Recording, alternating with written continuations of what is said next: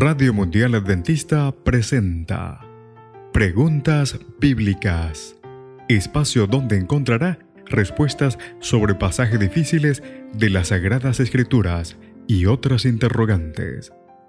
Conducido por el licenciado Rodrigo Josué Rivas. Saludos. Esperamos que el programa de hoy pueda ser de gran ayuda a su crecimiento intelectual y espiritual. Comencemos.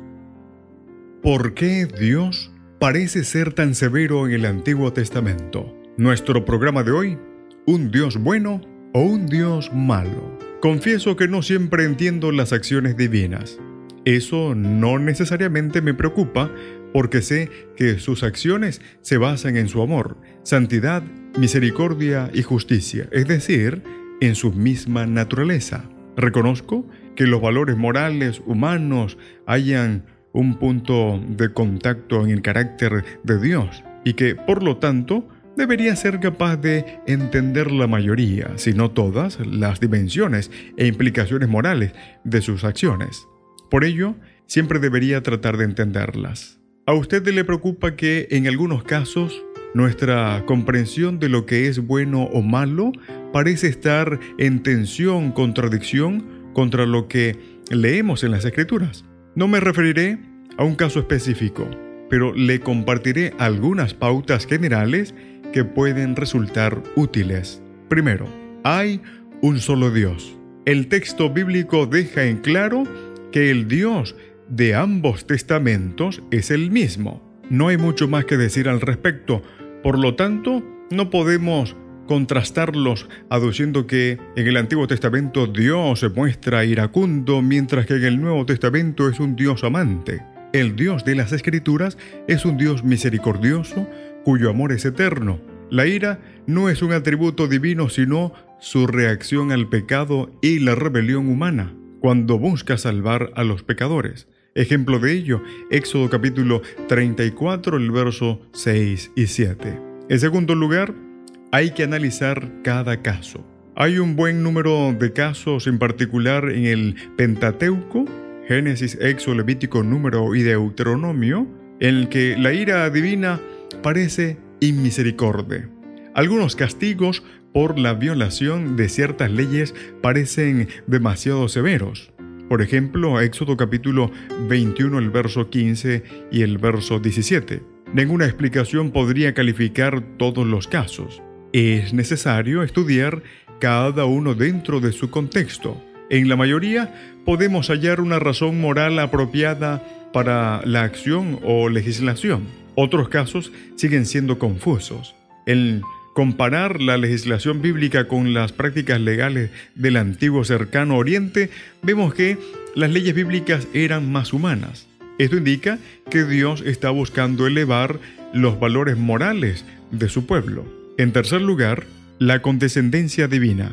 Dios se dirigió a su pueblo dentro de los contextos culturales y legales en que vivían, para elevarlos a nuevas alturas morales y espirituales.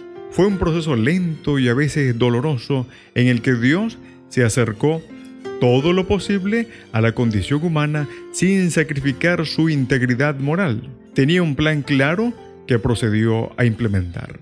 Dios no escogió a una de las naciones de la tierra eh, como su pueblo, sino que decidió crear una.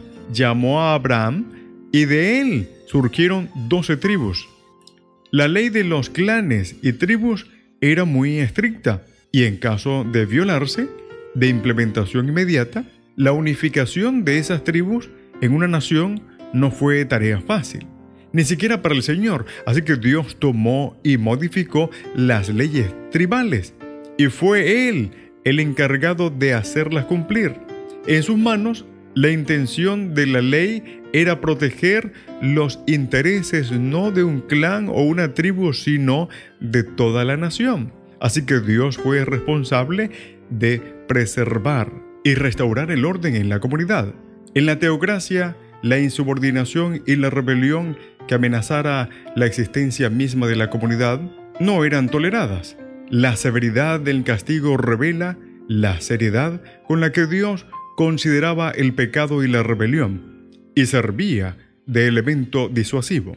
El carácter inescrutable de la voluntad y las acciones divinas permanece. Hay maneras de leer el texto que revelan su significación ética y moral, pero reconozco que no todas está totalmente claro. A pesar de ello, las acciones y leyes de Dios en el Antiguo Testamento eran manifestaciones de su carácter y hallaron su expresión más plena en la persona de su Hijo. La respuesta final que nos brinda la Biblia es la cruz de Jesús y su papel en el juicio final. El juicio cósmico dejará en claro que Dios fue justo al enfrentar el problema del pecado y dejará respuesta a la pregunta, ¿el juez de toda la tierra no ha de hacer lo que es justo? Génesis capítulo 18, el verso 25.